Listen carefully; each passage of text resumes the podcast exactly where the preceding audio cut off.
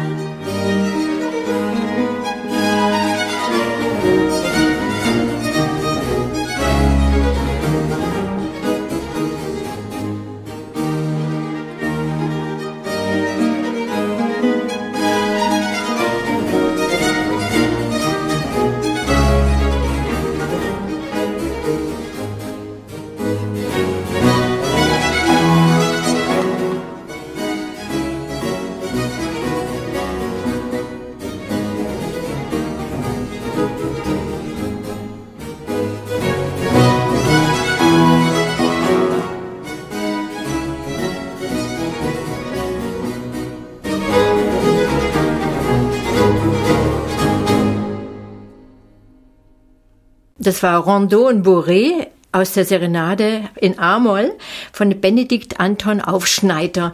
Den kennt man kaum. Sie haben gesagt, das war das erste, was Sie erarbeitet haben mit dem neu gegründeten Orchester mit L'Orfeo. Warum gerade der Aufschneider, der in Passau Kapellmeister war? Ja, natürlich wollten wir was machen, was unbekannt ist und noch nicht aufgenommen ist. Und Benedikt Anton Aufschneider ist ja eigentlich ein Kitzbühler. Er stammt aus Kitzbühel und natürlich sollte es auch was Österreichisches sein und ja, dass er dann später nach Passau gegangen ist und dort eine wichtige Stelle hatte und natürlich auch die Schönheit seiner Suiten. Es war schon sozusagen nach der Tradition von Lully in Deutschland und ich finde es wunderbare Musik. Er ist ja so Muffat-Nachfolger und ja, hat absolut. interessanterweise genau. genannt Concourse Discordia, also einträchtige Zwietracht. Die hat er 1695 schon komponiert, wie Sie gesagt haben. Das war ein ganzes Stück, bevor er nach Passau Pam. kam. Ging es da um die Geigen auch, um den Geigensound? Na, absolut. Wir haben in der Zeit sehr viele Geigenproben gemacht, weil das ja das Gesicht des Orchesters ist und viele, viele, viele Stunden geprobt, aber das hat auch was gebracht, finde ich. Wir hatten wirklich eine, einen sehr schönen Geigenklang damals zusammen und was mich an der Musik so fasziniert war, es ist schon sehr gefüllt mit dieser österreichischen Seele, aber in französischer Manier geschrieben. Das hat uns alle ein bisschen angezogen und fasziniert. Schöner Geigensound. Sie sind ja bekannt dafür, dass es wirklich sehr lebendig ist, dass es groove, dass es auch sehr tänzerisch ist. Was ist denn ein schöner Geigensound? Das hat acht Geigen doch fast wie eine Geige klingen. So, das ist ein schöner Geigenset und dass man sehr viel spricht und eine unglaubliche Palette an Glockenformen hat und viele Differenzierungsmöglichkeiten mit Bogen, viel verschiedene Bogengeschwindigkeiten annimmt und dass man einfach spricht, spricht und singt und jedes Wort sollte man verstehen. Mit welcher Vision haben Sie das L'Orfeo Barockorchester gegründet? Ja, die Vision war schon, also dass wir unser Publikum erreichen und berühren. Das war unsere Vision. Und natürlich dann diesen Namen zu nehmen, ist, ist schon ein bisschen hochgegriffen, weil ich meine, dass wir die Steine in Bewegungen bringen durch unsere Klänge oder die Bäume oder das, aber das hat man nicht gedacht. Also wenn man so erfüllt ist von einer Idee und oft denke ich jetzt zurück, puh, es war schon mutig, dass wir uns Flavio Barockorchester genannt haben. Oder vielleicht hat das für die Entwicklung so geholfen. Das war. Also wir tun jedenfalls unser Bestes dafür und arbeiten dran. Am Anfang waren Sie ganz normal Konzertmeisterin. Als es dann schwieriger wurde, haben Sie sich sogar auch dann mit der Geige vors Orchester gestellt quasi die Stehgeigerin. Ja, ich habe schon gedacht, als es war dann schon einmal eine so eine Zeit, so war Mitte 40, so, da habe ich mir gedacht, so, das halte ich nicht mehr lang durch. Also wenn eine, so eine Projektphase dann oft fünf oder zehn Tage gedauert hat, da habe ich gemerkt, ich komme an meine körperlichen Grenzen und Erschöpfung und dass ich mir was Neues überlegen muss. Und, und dann kam die Idee, ich stelle mich in der Mitte und schaue mit der Geige in so ein Orchester. Ich dirigiere nicht, aber ich spiele an dem Platz, dann kann ich vielleicht manchmal auch ein bisschen, ein klein bisschen loslassen und das macht meine Konzertmeisterin. Wenn man dann selber vom Konzertmeisterpult aus leidet, man hat ja schon immer das Gefühl, man muss 200-prozentig spielen. So, man muss zeigen, bogentechnisch sehr intensiv, dass sich jeder auskennt und die Geste zeigen und das ist schon, also, also ein ganzes Konzertprogramm, also kann unter Umständen schon sehr anstrengend werden. War das ein größerer Schritt von der Konzertmeisterin zur quasi Stehgeigerin und Dirigentin oder der von noch mit der Geige in der Hand zur Dirigentin? Das war das Allerschwierigste. Also Nicht der mehr in der Hand zur Stehgeigerin ging, weil das ist ja, da hat sich ja nicht viel verändert, aber dann von der Stehgeigerin zum Dirigieren, also alles aus nichts mehr in der Hand zu haben, das war für mich ein ganz, ein fast unüberwindbarer Schritt, muss ich sagen. Liegt aber die Geige da zur Not doch irgendwo noch hinten dran, damit sie was vormachen können? Oder ist na, das dann. Aber in den ersten Jahren schon. Aber trotzdem, ich meine, es war, es war nicht nur für mich dieser große Schritt, sondern auch, ich glaube, auch für meine lieben Kollegen und Kolleginnen im Orchester. Das war ja ein, das war für die ja auch ein, ein ziemlich großer Schritt, dann das zu akzeptieren oder anzunehmen, aber alle waren sehr, sehr liebevoll und, und das ist ja auch ein bisschen ein Lernprozess. Man stellt sich da nicht hin und macht das alles sofort fantastisch. Aber ich habe die Chance bekommen. Da gibt es eine große Bescheidenheit, aber Sie sind eigentlich schon ein Bühnentier. Ja, schon. Bin ich schon, ja. Aber das ist immer in der Gemeinschaft, weil, weil, weil es ist einfach, also Alleine bin ich kein Bühnentier. Und, und also ich Lampen Ohne meine Lafeus wäre ich ja. kein Bühnentier. Also im Team. Team ja. Mhm. Und haben Sie Lampenfieber? Ja, darum spiele ich wahrscheinlich auch nicht mehr oder kaum mehr irgendein Solo auf der Geige, weil da, also geigerisch hatte ich ein wahnsinniges Lampenfieber. Beim Dirigieren nicht. Man hört ein bisschen, aus welcher Schule Sie auch kommen. Sie haben in Salzburg eigentlich klassische Geige studiert, aber da war auch Hanoncourt. Ja, das war so ein ganz großes Glück und, und das war noch zu einer Zeit, wo mir auch niemand sagen konnte eigentlich, wer Hanoncourt ist und schon gar niemand wusste, dass er im Mozarteum historische Aufführungspraxis unterrichtet und das war alles zusammen ein Glücksfall, dass ich dann noch diese Anfangszeit erwischen konnte und er hat ja auch sogar mit uns musiziert. Also das habe ich jetzt nicht mehr so oft erlebt, aber doch zweimal und das sind unvergessliche Momente gewesen. Was war denn für Sie so das Erlebnis, also aus der normalen Tradition einen Ausflug in das Historische zu unternehmen? Ja, das war ich meine schon eine Aufnahme mit dem Concentus Musicus in den ja, wann war das? So Ende der 70er Jahre habe ich zufällig die Orchestersuiten von Bach gehört. Und zwar, glaube ich, die erste, äh, die zweite, die Hamoll-Suite mit der Traversflöte. Und das war, also so einen Klang habe ich noch nie gehört, so ein Zusammenklang, so ein, ein Swingen. Also das war einfach ein ganz neuer Höreindruck, der mich sowas von angezogen hat und fasziniert. Dann war klar, da muss ich mehr drüber wissen. Ja, Sie haben schon ein paar Mal gesagt, das ist auch das Sprechende. Nicht der Breitbandsound, um das mal so mhm. zu sagen, sondern wirklich die, die Sprache, dass man auch das Gefühl hat, man versteht, mhm. was musiziert wird. Sie haben sich dann ganz dem Historischen zugewandt. Ja, ich habe dann das Glück gehabt, dass mich Ingrid Seifert, viele werden diesen Namen noch sehr gut kennen, eine ganz tolle Barockgeigerin. London Barock? London Barock also das war ja eigentlich meine erste Geigenlehrerin, weil die hat hier im Nachbarort am Attersee gewohnt. Und bei ihr hatte ich die ersten zwei Jahre meine Geigenstunden, bevor ich ins Mozarteum kam. Und dann haben wir uns viele Jahre aus den Augen verloren und einfach plötzlich durch die Barockgeige wieder getroffen. Und sie hat mich dann nach London geholt, um in Londonburg zu spielen. Und ja, da hatte ich so wahnsinnig viel zu lernen, dass das eigentlich nach ein paar Wochen schon klar war, dass die moderne Geige ruhen muss.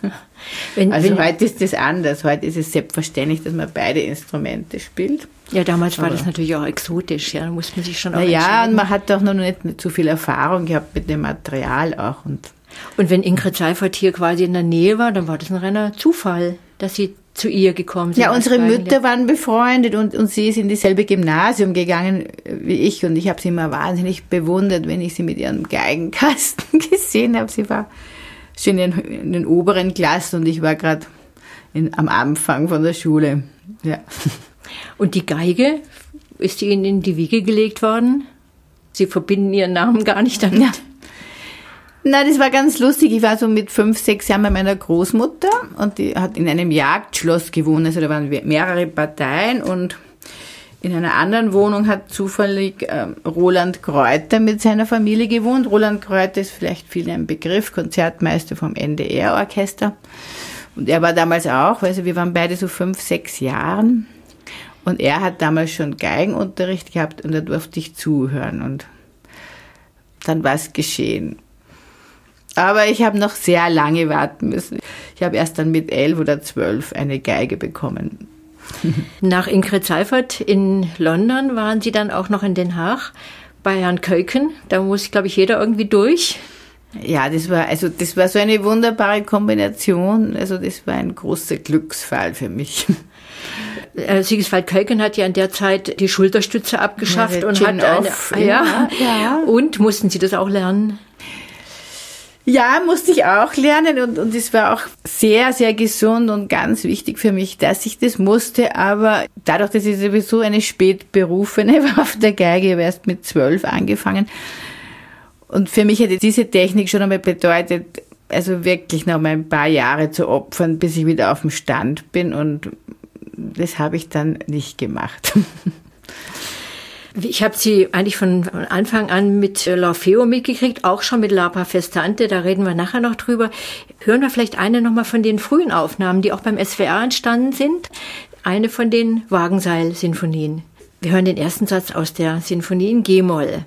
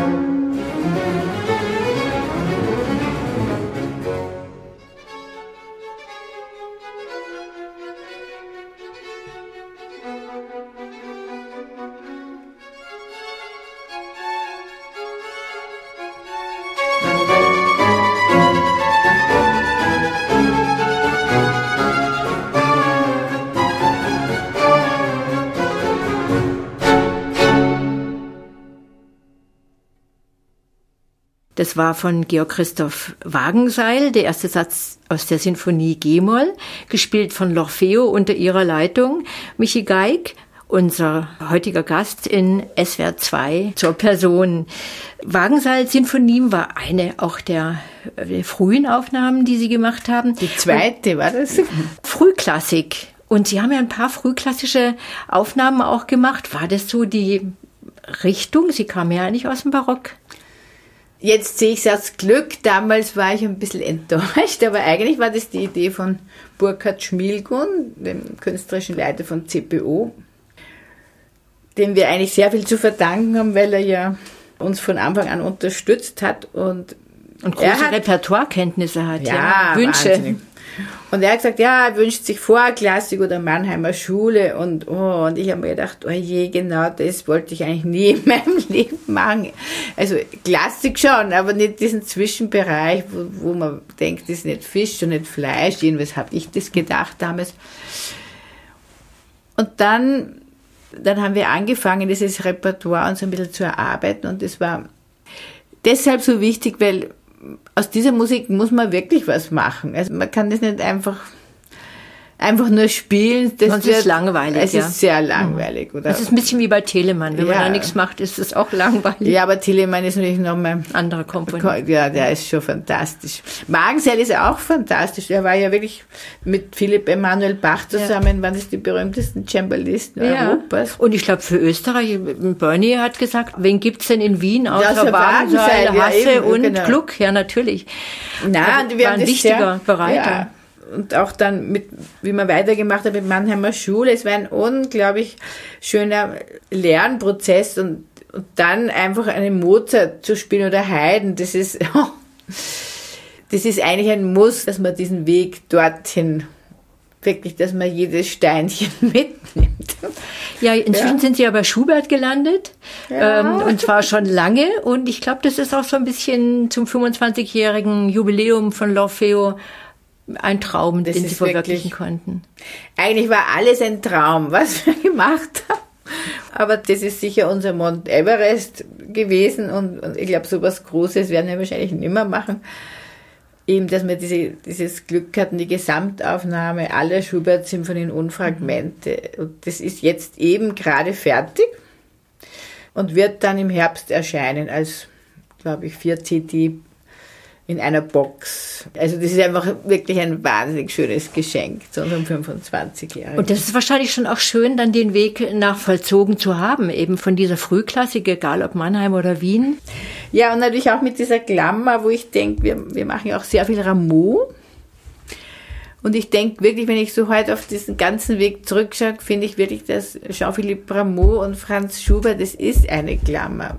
Beide solche Visionäre, in harmonischer Hinsicht, was Instrumentierung betrifft.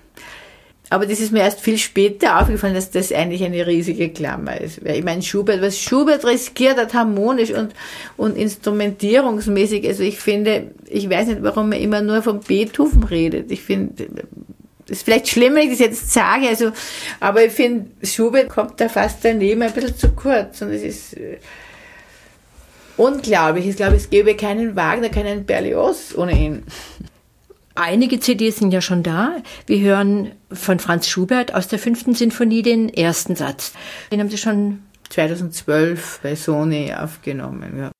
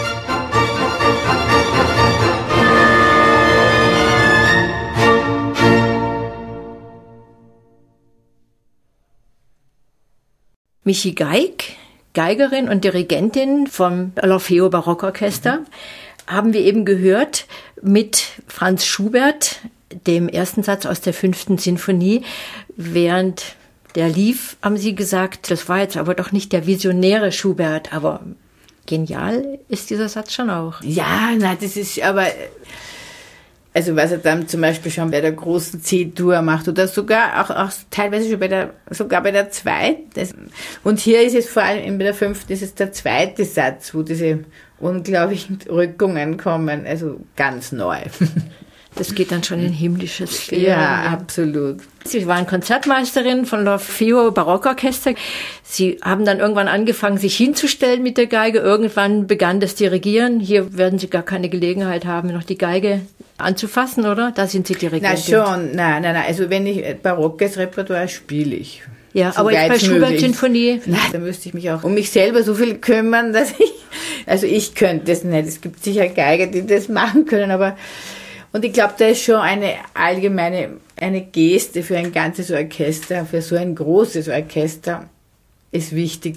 Weil ich glaube, jeder Musiker hätte gute Ideen, aber in dem Fall müssen wir alle einen Weg gehen und dann ist schon gut, wenn man sich nach einer Geste das ist wahrscheinlich ja. immer, immer gut, wenn einer die Richtung angibt. Ja, es ist ja. nett mit der Demokratie, aber man ja, kriegt das ja bei manchen Orchestern mit, nicht so einfach. Aber wie demokratisch geht es bei Ihnen zu? Na, es ist schon, es ist, es, also ich habe, ich bin jetzt da nicht Ludwig der 14. oder so. Und nicht Lili mit dem Stock. Lili mit dem Stock. Na, also es ist so viel gegenseitiger Respekt und so viel Wertschätzung im Ensemble. Also da ist wirklich, nur jemand sagt, jemand was sagt, wenn er wirklich denkt, das ist ganz, ganz wichtig. Aber ansonsten natürlich mache ich die Ansagen. Also jedenfalls in der großen Besetzung. Aber es ist ein Unterschied, ob wir zu 15 oder 16 spielen, wo ich selber Geige auch spiele. Da haben wir ein bisschen mehr Austausch. Aber bei so einer Besetzung von 38 bis 40, also da ist schon, liegt natürlich das meiste bei mir. L'Orfeo Barockorchester ist ja ein Projektorchester. Wie geht denn der Weg in dieses Orchester? Was muss man können für naja, Kunststücke? als oberer Streicher ist natürlich, waren es natürlich vor allem Leute, die bei mir studiert haben, dass wir eine ganz klare gemeinsame Sprache haben. Natürlich sind natürlich auch, wir haben ja auch ähm, Musiker aus Deutschland und auch eine Konzertmeisterin aus Deutschland, das ist von meiner Deutschzeit, Julia Huber-Warzecher aus Wiesbaden, beziehungsweise ihre Eltern haben schon in Larpa Festante gespielt und waren damals aus meiner Zeit in Reutlingen, Tübingen. Und dann gibt es noch Martin Jopp, ist auch ein bekannter Name, auch ein deutscher Barockgeiger. Und dann haben wir natürlich auch Leute aus der Schweiz, aus Tschechien. Es ist schon ziemlich international besetzt, aber unsere Geigensprache oder Geigenklang, den haben wir wirklich in Linz kreiert. Also das ist einfach dann einfach gewachsen und gewachsen. Und wenn man dann schon mal einen eindeutigen Stil vorlegt, dann passt sich ja jeder Musiker oder Musikerin an. Das heißt, L'Orfeo Barockorchester besteht schon aus vielen Musikern, die jetzt schon lange dabei sind. Ja. Manche von den Anfängen an dabei Absolut. Waren. Ja. Wirklich von der ersten Stunde an. Frau Geig, vielleicht gehen wir einmal noch zurück. Sie sind erstmal Geigerin gewesen und auch beim SWR haben Sie 1989 Solo-Stücke aufgenommen. Von Bach eine Sonate. Bach Continuo-Sonate 1021 und ich glaube auch eine Castello-Sonate. Und vielleicht war da noch Biber, aber ich kann mich nicht mehr so gut erinnern. Ja, auch Biber. Ja. Wollen wir da mal reinhören? Ja, bitte gerne.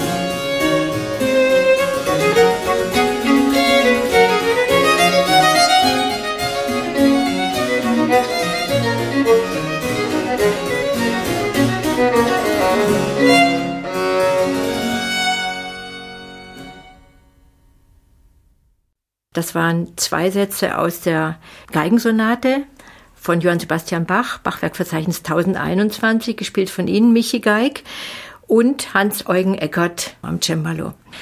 Damit hören wir schon auch, was für eine Geigensprache fürs Ensemble vorgelegt wurde. Also wirklich sehr sprechend, sehr dynamisch mit vielen Klangfarben. Was war Ihnen denn von Anfang an so das Wichtigste?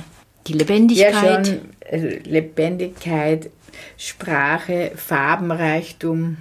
Und wir haben auch zum Beispiel wirklich sehr viel gearbeitet an Bachchorälen. Also so einen Bachchoral textlich umzusetzen. Also wenn zum Beispiel zwei Strophen und die Texte sind ja völlig unterschiedlich, also muss man das ganz unterschiedlich spielen und, und, und was das Faszinierende ist ja, dass einfach die Sprechgeschwindigkeit einfach eins zu eins umzusetzen ist mit unserer Bogengeschwindigkeit. Also ein K ist schneller gestoßen und wenn ich ein J sage, J ist eine langsame Bogengeschwindigkeit und das ist natürlich, also da kann man am Bachchoral kann man ein Leben lang üben. Und man versteht ihn dann. Na, aber bis man das umsetzen kann, dass er wirklich, dass man diese Sprache umsetzen kann und ich finde sowas ist wie Paganini für die rechte Hand. Was Paganini von der linken Hand verlangt, er verlangt so ein Bachchoral für die rechte Hand. Ja. Es gab zum Beispiel eine Kritik von dem Telemann Orpheus. Sie haben auch einige Opern aufgenommen. Mhm. Und die hatte gerade René Jakobsfeuer aufgenommen. Da haben sie absolut gewonnen in den Kritiken. Und zwar auch wegen der Natürlichkeit und wegen der Wärme und mhm. wegen den Bögen und wegen der Schönheit. Also man hat nie das Gefühl, es ist irgendwie künstlich. Das ist dann auch ein Anliegen? Oder eine Na, Selbstverständlichkeit? Absolut. Na, natürlich, das ist, also, die Natürlichkeit ist schon oberstes Gebot. Und das ist natürlich, was heute natürlich immer schwieriger ist, weil natürlich unsere Szene ist ja ganz was Normales jetzt geworden. Es ist einfach ein Teil von, von, von der klassischen Musik. Und ich finde, es geht mehr und mehr darin, dass man die Sachen immer wieder neu erfinden muss. Und dann kommt es halt schon eher vor, dass es dann zu affektiert wird und einfach über die Schnur gehauen wird und es einfach jede Natürlichkeit verloren geht. Das finde ich manchmal jetzt schon sehr große an, Gefahr. Muss man dann an Karl Philipp Emanuel denken? Nur was zutiefst empfunden und wurde, kann man auch, auch, weitergeben oder ja. nur wer, kann man jemand anderen tief berühren. Ja, ja. ja. Wir sind jetzt in den Anfängen, bevor Sie L'Orfeo gegründet haben. 1996 gab es ein anderes Orchester, was Sie auch über zwölf Jahre geleitet haben und auch gegründet haben. Lapa Festante, mhm. Sie haben das schon erwähnt das saß eigentlich in München. Also das heißt, Sie haben doch relativ früh das Bedürfnis gehabt, ein eigenes Orchester zu haben. Naja, das war, bei LARPA war das anders. Es war schon 83 und da war wirklich, also ich glaube, da hat es in Deutschland glaube ich, noch gar kein Orchester gegeben, weil 85, glaube ich, haben die Freiburger angefangen. Ja, Ackermus, also es war ja noch, gab es nicht, weil es war ja nach der Wende oder es gab es dann in Ostberlin, aber eigentlich war man so ziemlich das erste feste Orchester, aber das war ja damals so, wir hatten keine Instrumente, keine Bögen, also das war, es war einfach alles wirklich richtig zusammengestoppelt und auch natürlich auch keine Leute, die, die sich dafür interessiert haben. Also wir haben dann also auch kein Publikum, auch keine Geldgeber. Ja, und ich, wir haben einfach, ich, in München haben wir einfach dann einfach liebe Menschen angesprochen, ob sie nicht das versuchen wollen, wo ich mir gedacht habe, so der oder die lassen sich sicher einfangen mit dieser neuen Art zu musizieren oder mit dieser Art zu musizieren. Und so, so waren die Anfänge von LARP. Und dann haben wir erst wirklich ein Jahr im Keller geprobt, bis wir das erste Konzert gemacht haben. Und, und wo war das erste Konzert? Das war in München, außerhalb von München in einer Kirche. Es war natürlich sensationell, vom Keller in eine Kirche, wie das geklungen hat, es war so toll. Aber auch mit Lapa sind Sie ja dann eingeladen worden schon und haben viel gespielt mit Lapa. Und auch ja, aber nie in München. Also wir sind, wir sind dann eher Richtung Stuttgart, also in den schwäbischen Raum. Da hat man uns gefragt, aber im Raum München war eigentlich gar nicht. Ja, München und Bayern war ja auch wirklich lange so ein ja, Entwicklungsgebiet, ja, mit Ausnahme von den Tagen alter Musik in Regensburg, Regensburg die natürlich ja. ihre eigene Welt geschaffen haben. haben. Ja, es gibt eine Vergangenheit auch in Tübingen, Reutlingen, sagen Sie. Das war dann, wie meine Kathi geboren war, meine Tochter, die ja jetzt inzwischen schon bald 31 ist. Da habe ich die ersten Jahre in, zuerst in Reutlingen und dann in Tübingen verbracht. bis sie zur Schule ging. Und von dort aus sind Sie nach München gefahren, weil München war der Treff für La Pafestante. Ja, wir haben eigentlich schon im Stuttgarter Raum geprobt. In München war gar nichts mehr. Dann haben mich ja Guido und Jutta Barth aufgenommen, so liebevoll die ersten paar Monate, bis ich eine Wohnung hatte. Und Guido Barth war auch Redakteur beim SWR. Ja, eben. Und, so und der, der, hat, der hat uns studiert und dann natürlich die Frau Schwendobes vom WDR hat uns also mit Larpa schon so unterstützt und dann auch nochmal mit Lafeo. Also das war, da sind ja noch die Ü-Wagen von Köln nach Linz gekommen zu den Aufnahmen. Also wenn man das heute wieder erzählt, da glauben sie wirklich, wir haben in einem ganz anderen Jahrhundert. Auch Österreich ja. ist ja interessant. Auch das ja. war ja Entwicklungsgebiet für die alte Musik, obwohl ja eben Han und Kuch da aktiv war. Wir hören Lapa Festante unter ihrer Leitung, Michi Geig. Und zwar wieder sind wir in der Frühklassik, ein Kollege von Wagensaal, den wir vorher schon gehört haben, bei Matthias Georg Monn. Da steckt wahrscheinlich auch wieder Herr Schmilgun hinter, der das ja, Repertoire absolut. haben wollte. Ja, das war wirklich. Wir hören die Sinfonie in G-Dur.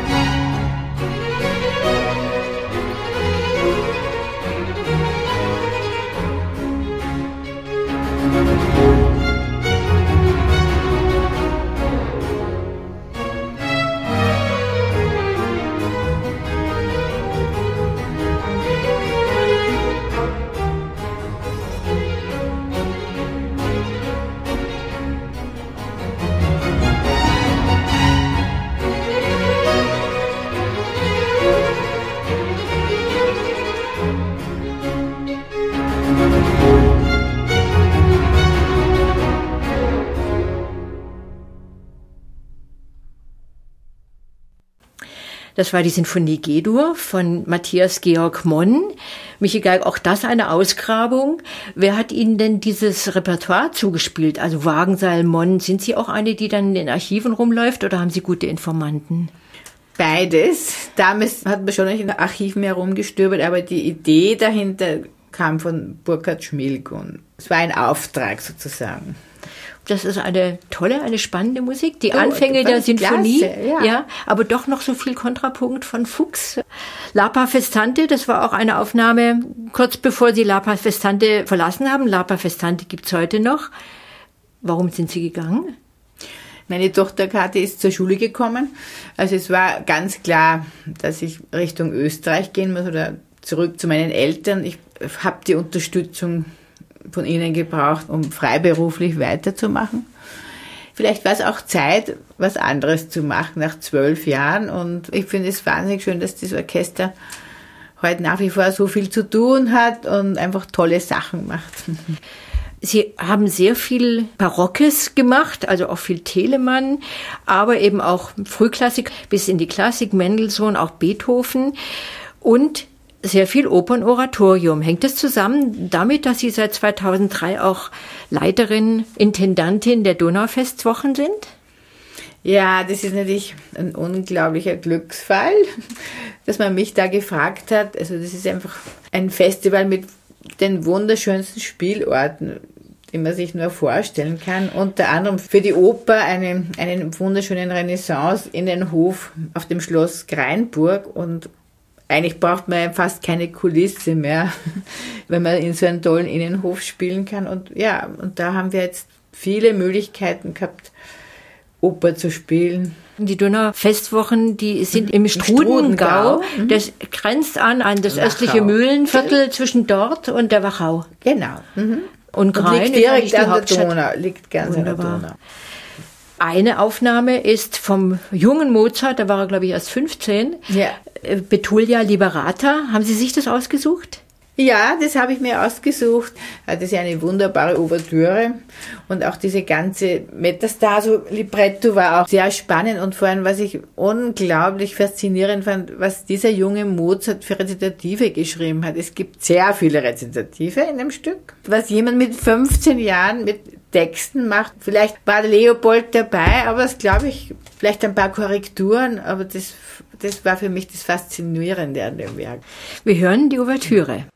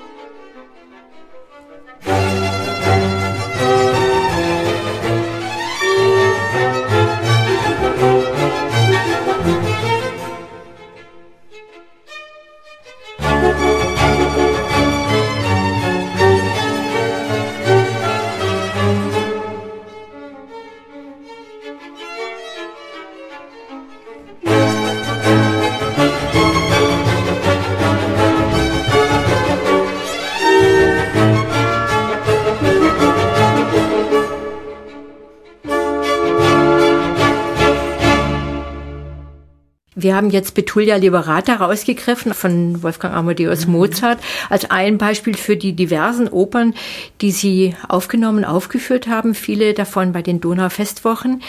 Ist die Bühne Ihnen auch wichtig? Also vor allem die Sänger. Oper zu machen ist ist einfach eine fantastische Sache. Wir haben auch sogar dreimal Rossini gemacht. Also wir sind auch da weiter in der Musikgeschichte gegangen. Aber es ist einfach immer eine ganz besondere Zeit. Einfach, wenn man auch sehr lange zusammen ist. Das sind ja doch dann zwei, drei Wochen. Also das können wir eh uns nicht leisten, dass wir an einer Opernproduktion acht Wochen arbeiten, sondern bei uns ist das sehr dicht gedrängt und muss in kurzer Zeit passieren. Aber es hat einfach so viele, diese Facettenreichtum und, und mit Stimmen zu arbeiten. Und auch dieses dramatische Element, was dann auch, auch im Orchester sein muss, also Bühne und im Graben, das ist einfach ganz was Tolles, finde ich. Als Intendantin der Donaufestwochen dürfen Sie sich ja auch eine Oper aussuchen. Da können Sie ja nun sagen, ja, was Sie haben wollen. Das Beste. und gibt es da eine, die, die Sie jetzt schon besonders anspricht? Oder darf man das noch nicht wissen? Also in diesem Jahr, in diesem Jahr. Ja, in diesem Jahr gibt es Händel, aber ja, überhaupt das wird dann auch Vision. wieder. Ja, also ein, ein Domineo wäre sowas oder mhm. also auf alle Fälle eine Mozart-Oper und wir haben schon einmal 2005 oder 2006 bei den Donaufestwochen Said gemacht und also wenn wir uns alles mhm. andere nicht leisten können, dann, dann würde ich unglaublich gerne dieses Stück nochmal machen, weil da gibt es eben nur vier Sänger. Es ist großartig geschrieben. Das ist ja immer eine Frage der Leistbarkeit und eine normale Oper hat immer sieben bis acht Solist und es wird dann schon zum Finanzieren sehr schwierig für die Donau-Festwochen. Sie sind Geigerin und Dirigentin oder man muss es vielleicht umgekehrt sagen. In dem Fall Jetzt haben wir hier die Rezitative nicht gehört. Margot Olzinger haben wir auch nicht gehört, die Altistin, die doch einiges bei Ihnen gesungen hat und wahrscheinlich. Eine wunderbare Altistin. Ja, ja und, sie, und, sie waren wahrscheinlich eine der ersten Ensembles, die Sie gewonnen haben. Ja, ich glaube, wir waren ziemlich von Anfang ihrer Karriere zusammen und, und wir sind ja immer noch regelmäßig in Kontakt und machen Dinge zusammen. Oft Weihnachtsoratorium oder Passionen oder das letzte, was wir mit ihr aufgenommen haben, war eben Mendelssohn. Ja, es ist immer ganz wunderbar mit ihr. Wenn man die CDs so anschaut, und es sind viele CDs, also 25 Jahre L'Orfeo heißt auf jeden Fall mal mindestens 25 CDs, die Sie geleitet haben, aber insgesamt über 40 CDs, die Sie gemacht haben. Also anderthalb Jahre. Ja, ja, ist schon ein schöner Schnitt. Das ist ja. wirklich richtig viel mit fantastischen Sängern. Also da war Emma Kirkby dabei, da war Christoph Pregadjan dabei, Daniel Behle und auch Doro Mills.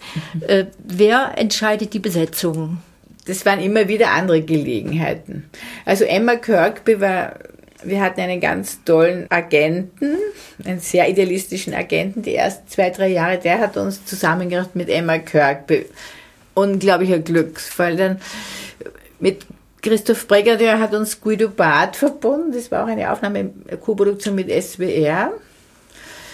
Und dann hatten wir oder haben immer noch ähm, einen sehr, sehr guten Dramaturgen, nämlich Christian Moritzbauer, jeder Sohn einer Kollegin von Ihnen. Mhm. Und, und er ist jetzt auch Dramaturg von den Innsbrucker Festwochen.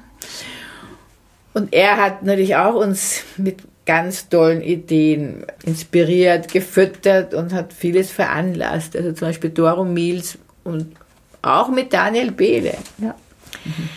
Sie sprachen vorher davon, wie man Geige spielt, dass, dass die Geige sprechen muss und dass tatsächlich die Bogengeschwindigkeit auch mit den Lauten zusammenhängt etc.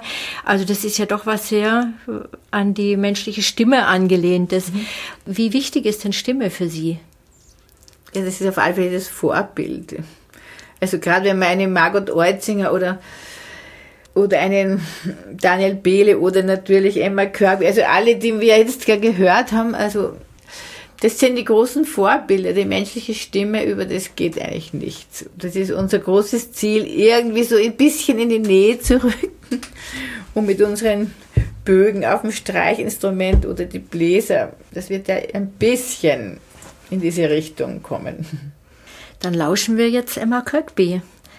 mit einem Ausschnitt aus dem Salve Regina von Christian Bach, dem jüngsten Johann Sebastian Bach Sohn.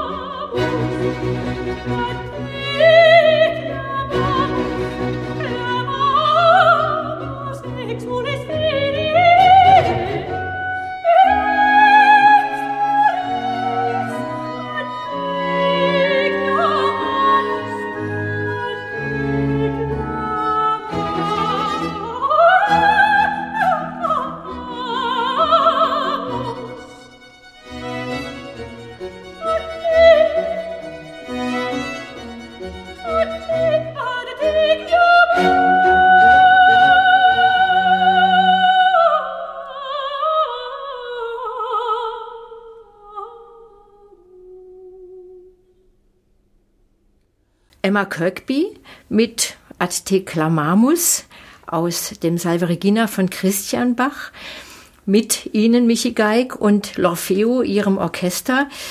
Das ist schon eine frühe Aufnahme oder eine frühe Sehr Aufnahme früh, gewesen, 1999. das war ja. einer der ersten Aufnahmen und es war natürlich eine ganz wunderbare Begegnung mit mit Emma Kirkby einfach ihr unglaubliches Können, aber einfach ihr Respekt und ihre liebevolle Art, wie sie auch mit uns umgegangen ist. Also sie, wenn sie fertig war mit ihrem Teil der Aufnahme, ist sie nicht weggegangen. Sie ist sitzen geblieben und hat gewartet, bis wir alle fertig waren. Also das ist schon eine unglaubliche Geste einfach. Wird, oder im Autobus, wenn wir diese langen Reisen gemacht haben. Also sie hat von jedem den Namen gewusst und also und ganz großartig mhm. und natürlich total unkompliziert. Sie hören SWR 2 zur Person und ich, Dagmar Munk, bin heute zu Besuch am Attersee bei Michi Geig, der Dirigentin und Geigerin und Gründerin vom L'Orfeo Barockorchester. Mhm was 25 Jahre dieses Jahr alt wird. Sie haben es zusammen gegründet mit Karin van Herden, der Blockflötistin und Oboistin. Wie haben Sie sich kennengelernt? Wir haben uns kennengelernt am damaligen Bruckner Konservatorium in Linz und haben beide unsere Klassen gehabt und, und für mich war dann aber schon klar, wie ich Larpa Festante verlassen habe und, und hier in Österreich wieder angefangen habe, das eigentlich ohne Orchester eigentlich nicht geht. Und Karin war natürlich auch total begeistert von dieser Idee und so habe ich nochmal angefangen und natürlich mit ihrer Unterstützung und das war ihm dann schon 96. Da hat jeder auch sich ein bisschen um sein Ressort am Anfang gekümmert, oder? Bläser, Sie haben gesagt, Streicher. Sie sind für die Streicher. Streicher. Und es gibt ja, ja. auch Laufeo, das Bläserensemble, ja. die machen immer noch eigene ja. Konzerte. Mhm. Und das ist auch jetzt schon 25 Jahre bestehen, können Sie auch feiern gemeinsames Musizieren. Ja, absolut. Karin van Herden ist in vielen Aufnahmen auch zu hören, als Blockflötistin genauso wie als Oboistin oder Oboe d'Amore. Wir hören sie jetzt in dem Konzert für Oboe d'Amore in E-Moll von Georg Philipp Telemann. Musik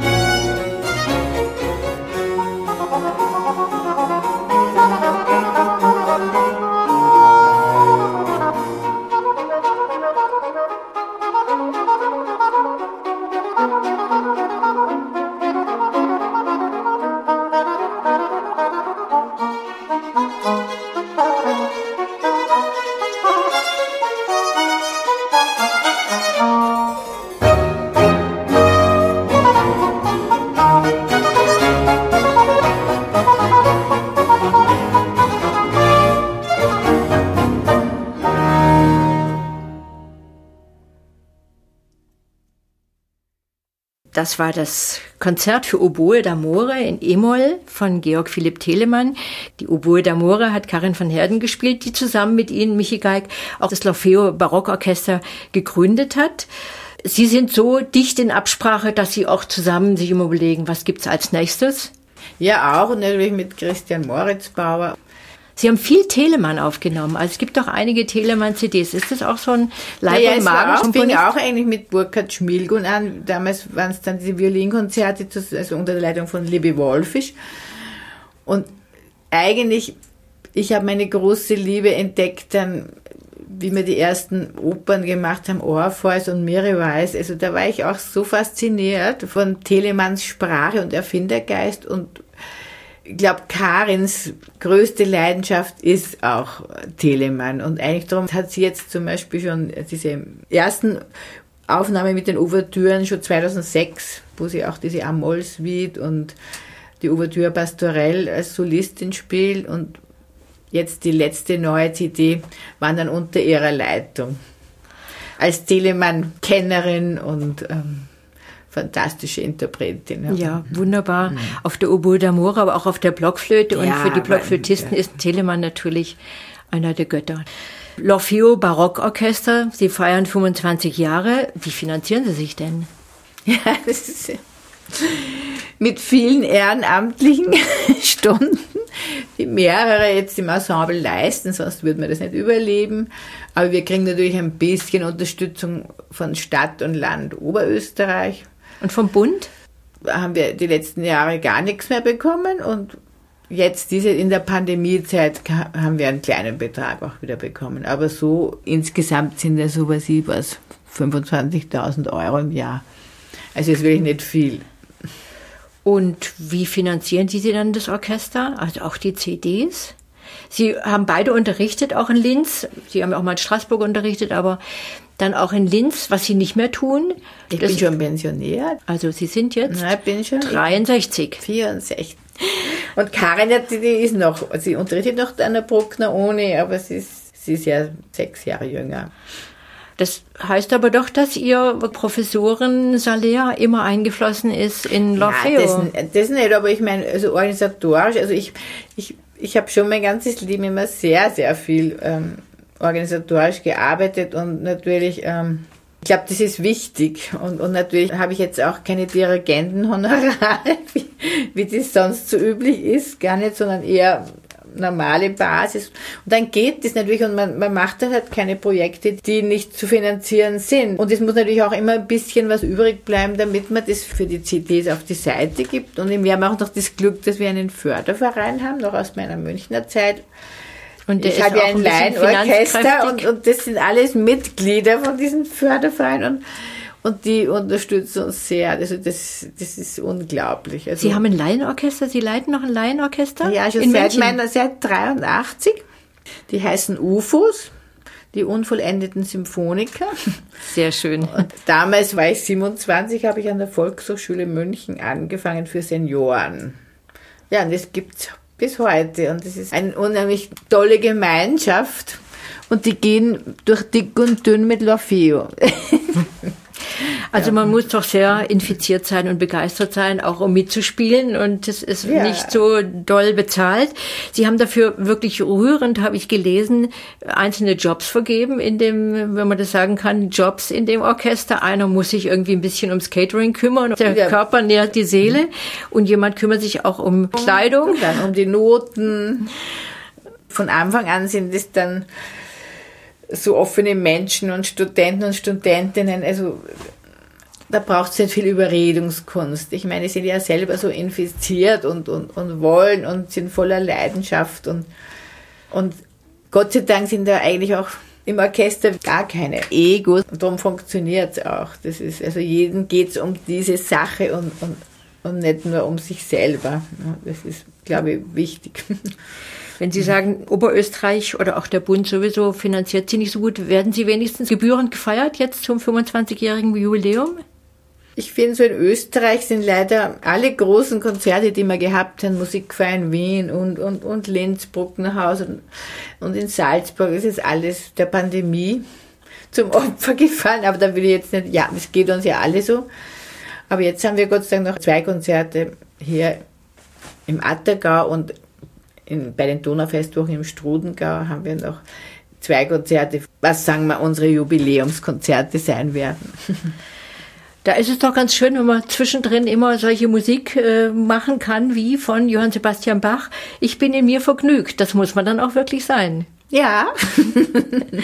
Wir hören eine Arie daraus, und zwar ruhig und in sich zufrieden, gesungen von Doro Mills und gespielt von ihrem L'Orfeo Barockorchester. Barockorchester.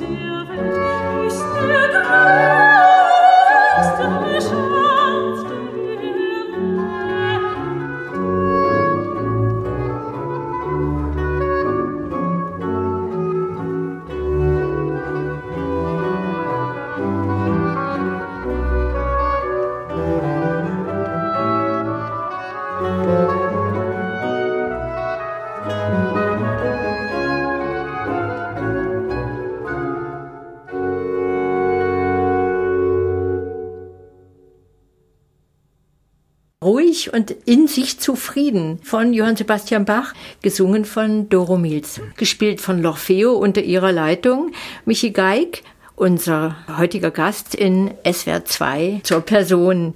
Ein kurzer Fragebogen mit schnellen Fragen, schnellen Antworten. Sie sind am Attersee aufgewachsen und leben auch wieder am Attersee. Berge oder See? Beides. Geht nicht. Geht nicht. Dann See. Also schwimmen lieber als Bergsteigen? Na was, ist einfach das Faszinierende für mich. Müllspeisen oder Wiener Schnitzel? Wiener Schnitzel. Lieber Tournee oder lieber zu Hause? Wieder sehr gerne zu Hause nach der Tournee. Haben Sie ein Lebensmotto? Positives Denken. Auf was sind Sie besonders stolz? Auf meine Tochter. Und gibt es irgendwas, was Sie gerne geknickt hätten in Ihrem Leben, lieber mal streichen würden? Nein, eigentlich nichts. Ich hoffe, ich habe aus allen blöden Dingen was gelernt. Wenn Sie in der Geschichte mit irgendeiner Person mal tauschen könnten, einen Monat, mit wem würden Sie tauschen wollen? Natürlich mit Johann Sebastian Bach. Einmal nur spüren, was in diesem Kopf und Herz und Körper vorgegangen ist. Kann man nicht erahnen. Wenn es irgendein politisches Projekt gäbe, was Sie befördern könnten, was wäre das? Ja, absoluter Klimaschutz jetzt. Welche Bücher liegen auf Ihrem Nachttisch? Das Gewicht der Worte von Pascal Mercier. Also nicht nur Karl Philipp Emanuel Bach, nicht nur Traktate, sondern gerne auch Belletristik. Gegenteil. Früher war das anders. Kurzer Fragebogen. Sie haben vorher erwähnt, dass es einen großen Bogen gab eigentlich von den ganz frühen Sachen bis zu Schubert. Und da haben Sie nochmal Rameau erwähnt. Und Rameau scheint auch einer Ihrer Lieblinge zu sein. Wir haben ja schon die erste Aufnahme mit dem Schneider, auch mit Wagensaal. Man hört ja so ein bisschen, es ist was Französisches drin. Ich glaube, meine, meine musikalische Richtung geht bestimmt eher Richtung französischen Stil. Also ich bin jetzt keine so gute Interpretin von, von italienischen Sachen oder Vivaldi oder so, wie, wie man das jetzt von den italienischen Ensembles hören kann. Aber die Franzosen, ich weiß nicht, es hat mich von Anfang an, also wie ich das erste Mal Rameau gehört habe, bin ich fast wirklich so fasziniert, fast ohnmächtig geworden ich bin eher selber schon ein ausgelassener Mensch und aber vielleicht ist es doch diese strenge Architektur, diese unglaubliche tänzerische Bewegung ständig und diese harmonische Vielfalt, die mich da sehr anzieht.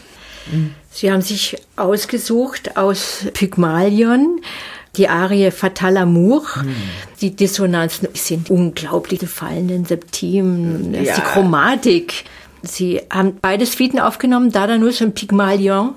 Das war Ihnen dann doch wichtig, dass auch ein Sänger dabei ist, nicht nur die instrumentalen Sachen. Ja, weil das einfach diese, diese großartigen Arien für den Haute Conte, also für den hohen Tenor drinnen sind. Also da gab es ja den Monsieur Geliot in der Zeit, dieser Star für Rameaus Kompositionen, gerade Dardanu und, und Pygmalion waren diese großen Arien und man ahnt Debussy mit seinen harmonischen Folgen. Also das ist auch, das ist sowas von modern und schräg. Hier geht es darum, dass er den fatalen Amor anklagt, den grausamen Bezwinger, mhm. der ihn dazu gebracht hat, dass Nicht, er sich in sein ja, eigenes Standbild verliebt, so verliebt hat. Ja. Ja. Fatal Amour, Anders Stalin singt.